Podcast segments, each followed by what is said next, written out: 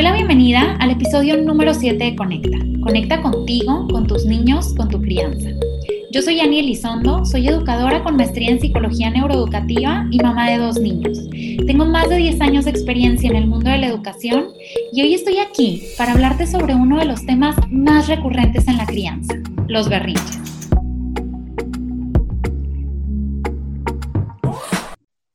La verdad es que este es un tema que no necesita introducción, porque todos hemos visto un berrinche, todos sabemos identificarlo, pero ¿realmente todos sabemos actuar asertivamente frente a uno?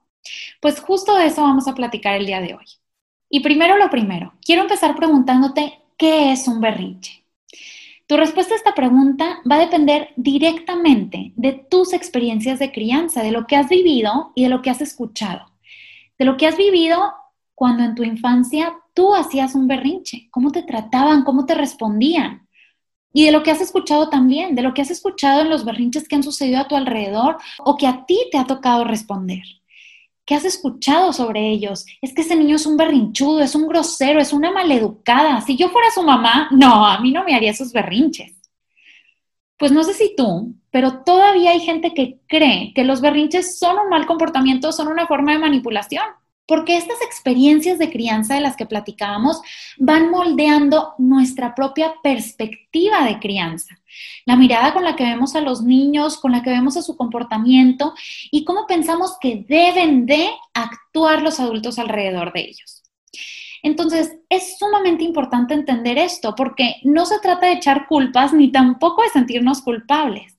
Y si antes de hoy tú veías a los berrinches como un mal comportamiento o como una forma de manipulación, pues es por todos estos factores. Pero recuerda que tú decides tu perspectiva y esa perspectiva la puedes hacer cada vez más asertiva estudiando, preparándote y automatizando nuevos caminos neuronales, que también es un punto de lo que vamos a platicar más adelante. Entonces, antes que nada, vamos a desmentir eso de que los berrinches son manipulación o son un mal comportamiento.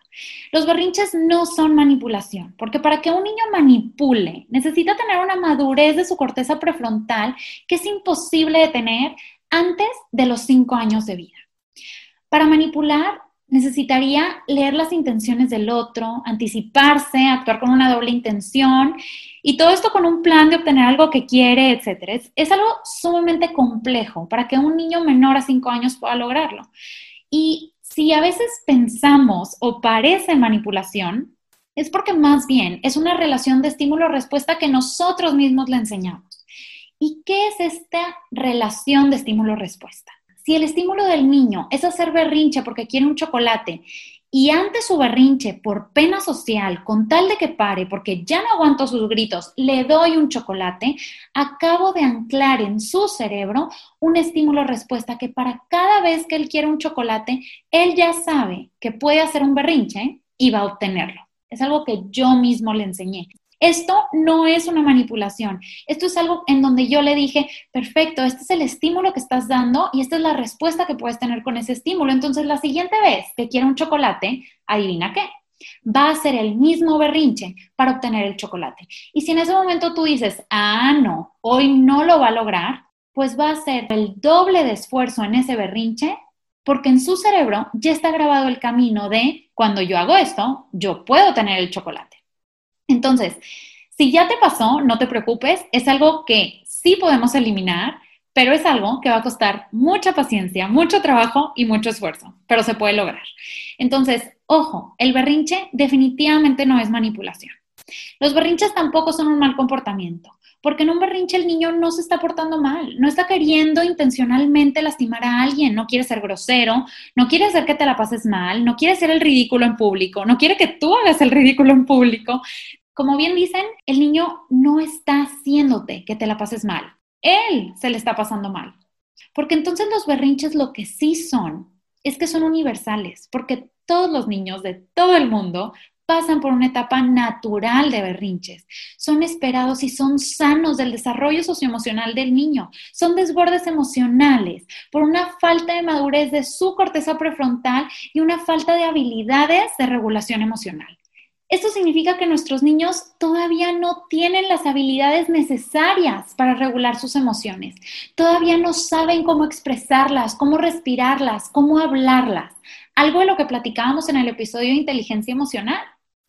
Entonces, para esto quiero preguntarte, ¿cuánta paciencia le tienes a tus niños para enseñarles a andar en bici? ¿Cuánta paciencia tienes para enseñarlos a nadar, para enseñarles a leer o aprenderse los colores o los números?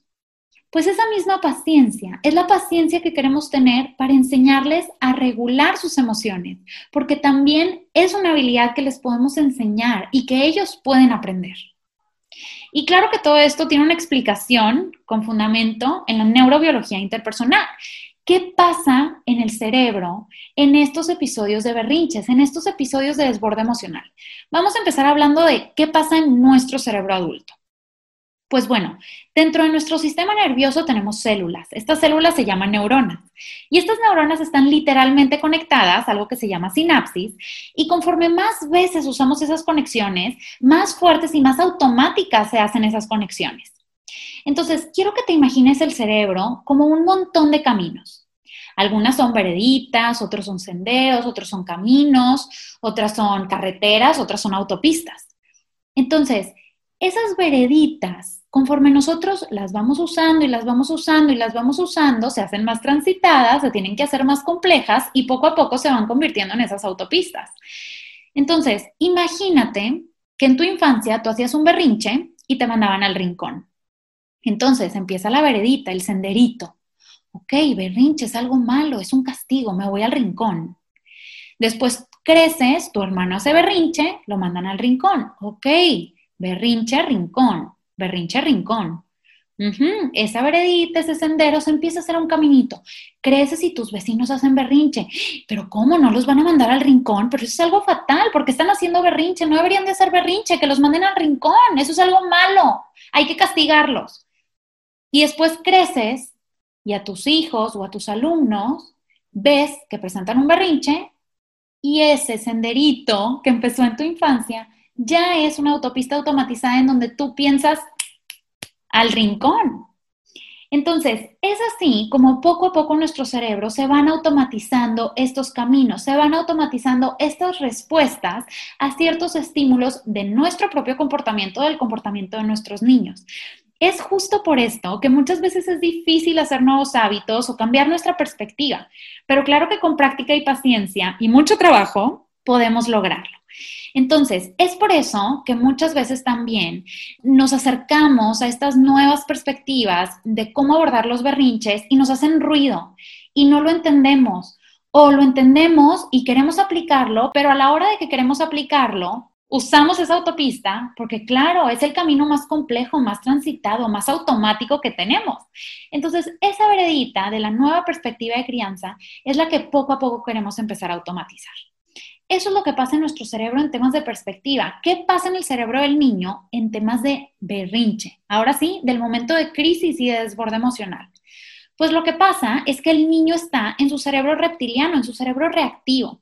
Muchas veces hemos platicado de este cerebro triuno, en donde está esta parte reptiliana envuelta por el cerebro límbico y que al final está esta corteza prefrontal, nuestro cerebro pensante. Cuando el niño está en un berrinche, está activado su cerebro reptiliano, la parte más baja de su cerebro, que solamente sabe responder de tres maneras, huyendo, luchando o congelándose. El berrinche es una manera de luchar, de tratar de expresar esa crisis interna que literalmente lo está desbordando. Entonces, si nuestro hijo está en un cerebro reactivo, en un cerebro reptiliano, en donde no hay lenguaje, porque esa es la corteza prefrontal, nosotros ¿cómo le vamos a decir, no te entiendo, usa tus palabras? Vamos a generar un cortocircuito. El niño está en un berrinche, por supuesto que no puede utilizar sus palabras todavía. Entonces, si nosotros entendemos exactamente cómo está el cerebro del niño en ese momento, nosotros podemos saber cómo podemos ir activando su cerebro pensante, su corteza prefrontal y relajando su cerebro reptiliano. Y lo primero que podemos hacer a nuestro favor es utilizar estas neuronas espejo en donde yo quiero compartirle mi estado emocional. Pero ojo, él también puede compartirte su estado emocional, que es lo que muchas veces nos pasa. El niño entra en esta crisis, entra en este berrinche, se activan nuestras neuronas espejo y nosotros empezamos a entrar en su berrinche o en su crisis. Entonces nosotros más bien lo que queremos es hacerlo a la inversa. Nosotros queremos que nuestro hijo entre en un berrinche, nosotros identificar que está en un momento de crisis, acercarnos, acordarnos que su cerebro reptiliano es el que está activo, pero que nosotros tenemos nuestro cerebro pensante, nuestra corteza prefrontal activada y que podemos llevarlo a ese estado. Entonces, ¿qué es lo que vamos a hacer con estas neuronas espejo? Empezar a respirar, empezar a validar sus emociones, empezar a decirle, aquí estoy y yo te ayudo, porque un berrinche no es un mal comportamiento y no es una forma de manipulación. Entonces, ahora sí, vamos a pasar estas herramientas prácticas de qué podemos hacer cuando estamos frente a un episodio de un berrinche, frente a una crisis. Definitivamente hay cosas que no ayudan. Castigar, golpear, mandar al rincón o time out, ignorar, gritar, son cosas que no ayudan. Porque si hacemos eso, ¿qué parte del cerebro estaríamos activando? Si yo me veo como una amenaza, definitivamente voy a seguir activando su cerebro reptiliano y eso no lo va a hacer salir de su berrinche, lo va a hacer quedarse en su berrinche. Tal vez es un berrinche que se va a transformar, porque si el niño está en un berrinche y yo lo golpeo y yo le grito y yo lo mando al rincón, es que mira, se congeló, dejó de hacerlo, paró el berrinche. Paró de luchar, pero se empezó a congelar de miedo, que esa es una respuesta también del cerebro reptiliano. Que el niño deje de hacer el berrinche por miedo a ti, porque tú te ves como una amenaza, no le da habilidades de regulación emocional al niño, no le enseña cómo activar su corteza prefrontal, no lo hace hacerlo mejor la siguiente vez. Entonces, estas respuestas definitivamente no ayudan, pero hay respuestas que sí ayudan, que es, número uno, prevenir y número dos, dar contención emocional. ¿Cómo podemos prevenir, entre comillas, ahorita les voy a decir por qué entre comillas, un berrinche? Claro, teniendo límites, dando instrucciones claras, anticipando qué es lo que va a pasar. En cinco minutos vamos a apagar la tele. Cuando suene la alarma, es hora de irnos a casa. Cuando llegue papá, vamos a ir todos juntos a cenar. Anticipar le ayuda al niño a prepararse qué es lo que va a pasar y de esa manera va a bajar su estado de crisis, su desborde emocional, porque sus expectativas ya cambiaron. Ah, perfecto, entonces no voy a ver la tele por toda la tarde. Ah, perfecto, entonces no voy a estar aquí en el parque todo el tiempo que yo quiera. Ya me estás avisando que cuando pase tal, vamos a hacer tal. Y número dos, contención emocional. Contención emocional significa darles como este abrazo, puede ser literal o puede ser un abrazo emocional. Y para esto quiero que te pongas a pensar en la última crisis emocional que tuviste. Tal vez te robaron tu cartera, falleció un ser querido, te despidieron de tu trabajo, tuviste una discusión fuerte con la persona que amas. Piensa en esa última crisis emocional que tuviste. Ahora piensa que en ese momento se acerca la persona más importante de tu vida. ¿Qué te gustaría que te dijera en ese momento de crisis? ¿Te gustaría que te ignorara, que te golpeara, que te mandara otro cuarto, que te empezara a decir apodos? Es que mira, no, no, no, no, qué exageración es esta. Lo estás haciendo para manipularme. ¿Te gustaría que te respondieran así? Por supuesto que no, porque no te estás portando mal, porque no lo estás haciendo para manipular a nadie. Estás viviendo una crisis. Cuando nuestros niños hacen berrinche por el color del plato, porque el sándwich estaba en cuadritos en lugar de triangulitos, porque se acabó la batería de su juguete favorito, porque no se quiere ir del parque, nosotros lo vemos como una crisis inválida. Pero emocionalmente es una crisis válida, porque todas las emociones son válidas. Y de la misma manera en la que nos gustaría que nos respondieran a nosotros en nuestras crisis emocionales adultas, es como nosotros le podemos responder a nuestros niños en sus crisis emocionales de niños, que para su edad son igual de importantes que las crisis emocionales que nosotros tenemos. A veces sabemos por qué hacen estos berrinches, a veces la razón es evidente, pero a veces no es tan evidente. Y para este punto te recomiendo buscar la raíz. A veces nuestros niños van a hacer berrinche por algo obvio, porque querían seguir viendo la tele y les apagaste la tele, O a veces lo van a hacer por algo más escondido, como que están sobrecansados, que tienen hambre, que no durmieron bien, que tienen una necesidad de conexión porque acaba de tener un hermanito bebé, porque acaba de embarazarse su mamá. Entonces, en ese momento, nosotros podemos identificar cuál es la raíz de su comportamiento, porque todos los comportamientos son una forma de comunicación. A veces incluso hasta hacen los berrinches en el mismo horario. Puedes empezar a identificar, tal vez lo estoy bañando demasiado tarde, tal vez lleva mucho tiempo sentado en la periquera, tal vez le estoy sobreexigiendo sin darme cuenta. Y si tienes duda en este punto, entonces te recomiendo revisar la pirámide de Maslow, en donde están reflejadas las necesidades básicas de los niños. Te puedes ir de las más básicas a las más complejas. A veces es simplemente porque tienen hambre, a veces es porque les pica la etiqueta de la ropa, o a veces es porque tienen esta necesidad de sentirse valorados, escuchados, comprendidos, conectados. Entonces, si tienes dudas, este recurso de la pirámide de Maslow es sumamente valioso. Entonces, ¿cómo sí les queremos responder a nuestros niños en sus episodios de berrinche? Igualito a como te gustaría que te respondieran a ti en tus momentos de crisis. Y esto es conectando con ellos, validando sus emociones, acompañándolos.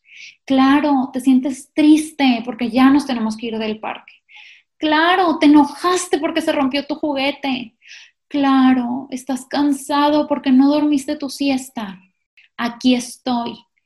Porque un berrinche no es un mal comportamiento.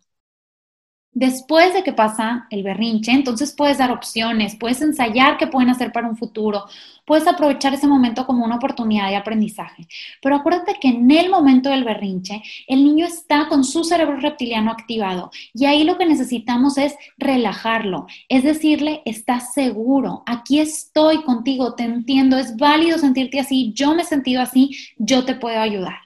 Si en ese momento no puedes porque estás manejando, porque está el bebé, porque lo que sea, haz lo más cercano a eso, con tu voz, con tu presencia, con tu tono. De verdad que los niños son muy perceptivos y desde ahí se van a dar cuenta. Y si el berrinche sigue y sigue y sigue y sigue, pues nos toca acompañar, acompañar, acompañar, acompañar. Hay niños que les gusta que en ese momento los abracemos.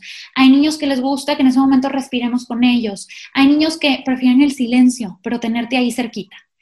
Entonces, así como no nos gustaría que nadie nos pare nuestras crisis y que nos digan, bueno, ya, ya, ya, ya, ya, ya, ya no llores, ya no llores, ya no llores, Así tampoco nosotros le vamos a hacer a nuestros niños. Vamos a acompañar, a esperar a que saque su emoción y poco a poco nosotros le vamos a ir enseñando cómo hacerlo. Vamos a respirar juntos, utilizas tus neuronas espejo y vas contagiando esta calma que esperas ver en tu hijo, primero reflejándola tú. Un punto muy importante de esto es aclarar que validar las emociones no es ceder hay una diferencia muy grande entre validar las emociones y ceder ante el berrinche. Volvemos al ejemplo del berrinche porque quiere un chocolate. Es muy diferente que esté en berrinche llorando y gritando y pataleando por el chocolate y que yo le diga, claro, es que te encantan los chocolates, tú quieres un chocolate. Ay, a mí también me encantaría un chocolate, pero ahorita ya va a ser hora de dormir. Entonces el chocolate va a tener que esperar. Es muy diferente hacer esto, validar sus emociones, decirle te entiendo, te comprendo, uy, qué difícil es esto, a decirle, ay, sí, sí, sí, ten, aquí está el chocolate. Eso es ceder, eso es un estímulo-respuesta de por medio del berrinche lo lograrás. Por medio del berrinche voy a conectar contigo. En tus crisis, en tus desbordes emocionales, yo voy a estar aquí porque eso le queremos enseñar. Le queremos enseñar que en las buenas y en las malas estamos aquí, acompañándolos en sus desbordes emocionales. Y esto se une a las claves de crianza que ya habíamos platicado, porque, número uno, queremos educar pensando en el adulto que queremos que se convierta en nuestro hijo. Si queremos que sea un adulto emocionalmente sano, que ante las crisis de la vida, que siempre van a existir, sabe cómo afrontarlas, sabe cómo respirarlas, sabe cómo manejarlas, desde hoy le podemos enseñar. Si queremos que se sienta seguro con nosotros, desde hoy le podemos enseñar. Si queremos que tenga confianza y apertura en sus años de adolescencia, le podemos enseñar eso desde ahorita, teniendo apertura con sus emociones desde hoy. Número dos, cuando modelamos y hacemos primero nosotros lo que queremos ver en ellos, lo van a entender y aprender mucho mejor. Aquí las neuronas espejos son claves, son nuestras aliadas para ayudarlos a regresar a la calma, para encontrar la calma, para que vean cómo nosotros actuamos frente a la crisis y que ellos sepan cómo pueden actuar frente a una crisis. Y número tres, hacemos lo que podemos con lo que tenemos y con lo que sabemos. Hoy ya sabes algo más sobre berrinches y hoy ya puedes educar de manera más asertiva cuando se presenta un berrinche. Entonces, ¿cuál va a ser nuestro plan de acción? Muchas veces le ponemos énfasis a qué es lo que va a hacer el niño, cuando en realidad deberíamos de ponerle énfasis a qué es lo que vamos a hacer los adultos. Pensamos que es su responsabilidad saber manejar las emociones, pero eso sería lo mismo a darles un libro, esperar que lean y ya. En realidad nosotros como adultos podemos y queremos ayudarles, queremos enseñarles. Entonces te invito, número uno, a estar en el mismo canal de tu pareja, familia o de las personas que te ayudan en la crianza. Cuando están en el mismo canal, cuando ven con los mismos ojos, con la misma perspectiva de crianza, se pueden ayudar en los momentos de crisis. Porque acuérdate que este senderito que estás empezando a construir con una nueva perspectiva sobre los berrinches, quieres que se convierta en una carretera, en una autopista. Pero ahorita tu autopista probablemente es otra. Entonces, qué padre que en esa construcción de la nueva autopista tengas a alguien ayudándote al lado. Porque así como los niños tienen momentos de crisis, nosotros también tenemos momentos de crisis. Así como nosotros queremos llevarlos a la calma, ellos también nos pueden llevar a su crisis. Y si tenemos a alguien a nuestro lado, si tenemos un equipo que nos apoya, entonces va a ser mucho más fácil y mucho más eficiente poder llegar a esta meta de la crianza asertiva. Te invito también a aprender sobre la etapa de desarrollo en la que está tu hijo, en la que están tus niños. Infórmate en fuentes confiables y practica qué es lo que puedo esperar de mi hijo, de mi hija en este momento. ¿Qué le puedo exigir? Porque tampoco queremos sobreexigir. A ver, en este momento está en la etapa natural y sana de los berrinches. Pues bueno, entonces va a haber uno tras otro y uno tras otro nosotros vamos a acompañar y a validar. Y, para esto significa, y esto significa que vamos a necesitar mucha práctica una y otra vez. ¿Cuánto se tarda en aprender a nadar? ¿Cuánto se tarda en aprender a leer? No esperemos que con una vez de practicar estas estrategias ya sepa regular sus emociones. Nosotros a la fecha seguimos trabajando en nuestra regulación emocional. Entonces, practiquemos y practiquemos y practiquemos con nuestros niños también. Tenemos grabado en nuestro cerebro la manera en la que nos educaron.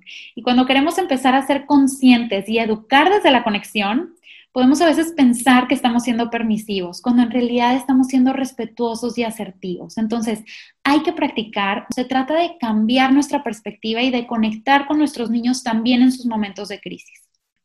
Acuérdate de cuando era un bebé y lloraba. Y tú tratabas de adivinarle su llanto porque todavía no tenía las palabras para pedirte pecho, para pedirte biberón, para decirte que tenía reflujo, que tenía cólico, que necesitaba repetir. Así sus berrinches de hoy son ese llanto de cuando eran bebés, en donde no tiene los recursos necesarios para expresarse, para saber cómo reflejar esas emociones de manera asertiva, necesita tu ayuda, como cuando era un bebecito. Acuérdate de esta perspectiva de crianza, acuérdate de esta mirada que podemos tener con nuestros niños, que es una mirada de empatía y de comprensión. Y si quieres saber más sobre este tema, te quiero invitar a tomar mi curso online de Mi hijo hace berrinches, ¿qué hago? En ese curso vas a tener acceso ilimitado de por vida para seguir viendo el curso cuantas veces necesites. Vas a tener material de apoyo descargable y la compra del curso incluye dudas personalizadas por mail conmigo. En el curso pongo ejemplos de los berrinches más comunes, te explico todo esto a detalle, te explico por qué no debemos de darles ese time out, ese golpe, esa amenaza, por qué no debemos de ignorarlos o de distraerlos en un berrinche. Porque cuando lo estudias y lo aprendes y lo practicas una y otra vez, esa asertividad, esa conciencia, esa conexión y validación y acompañamiento emocional pueden entonces ser parte de tu perspectiva porque todo está en tu perspectiva, en la manera en la que ves el comportamiento, en la manera en la que decides cómo actuar ante ese comportamiento y la manera en la que así le enseñas habilidades a tu hijo para su futuro. Y recuerda que esa perspectiva la decides solamente tú.